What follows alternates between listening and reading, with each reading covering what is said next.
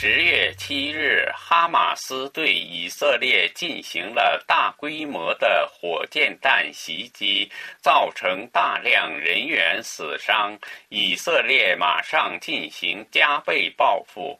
而在武装冲突开始以来，日本媒体的报道态势和对俄乌战争的报道完全不同。虽然没有人说哈马斯的恐。恐袭是正确的，但是大多数媒体挖掘这次武装冲突的深层背景，一些媒体连日播放被后墙紧紧围住的加沙地区的航拍，称那里是没有房顶的监狱。十一日在 TBS 电视台播出的放送一九三零中。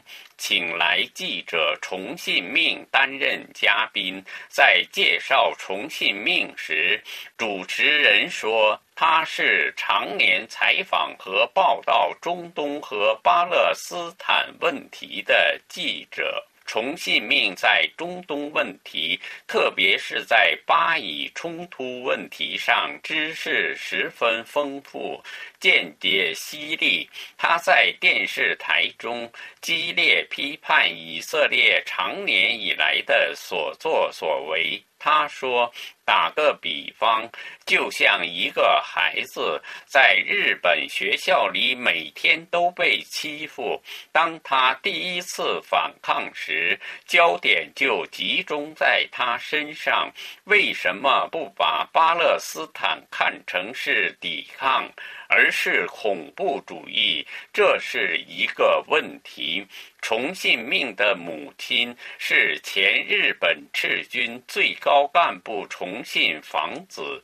一九七二年，由解放巴勒斯坦人民阵线和三名日本赤军策划，并在特拉维夫国际机场。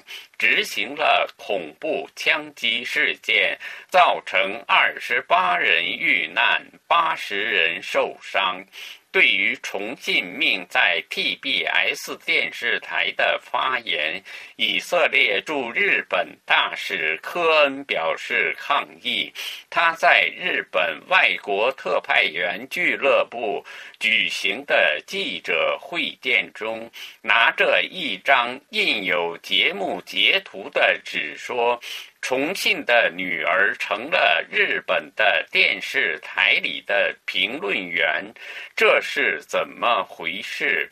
实际上，日本政府对于哈马斯与欧美强国的立场不同。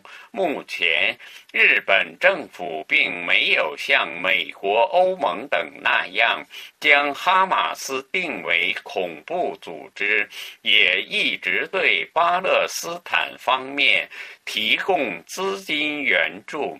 一九九三年以来，对巴勒斯坦的援助总额约为二十三亿美元。而从多数日本的媒体和民众感情看，虽然没有人会去赞成哈马斯对以色列的恐袭，但是对于以色列所进行的加倍报复，也不会赞同。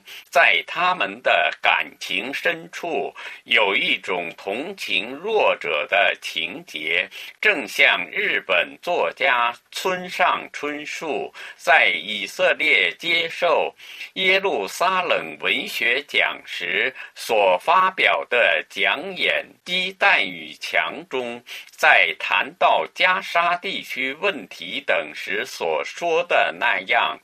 假如这里有坚固而高大的墙壁和由于撞击墙壁而破碎的鸡蛋，我总是站在鸡蛋一边。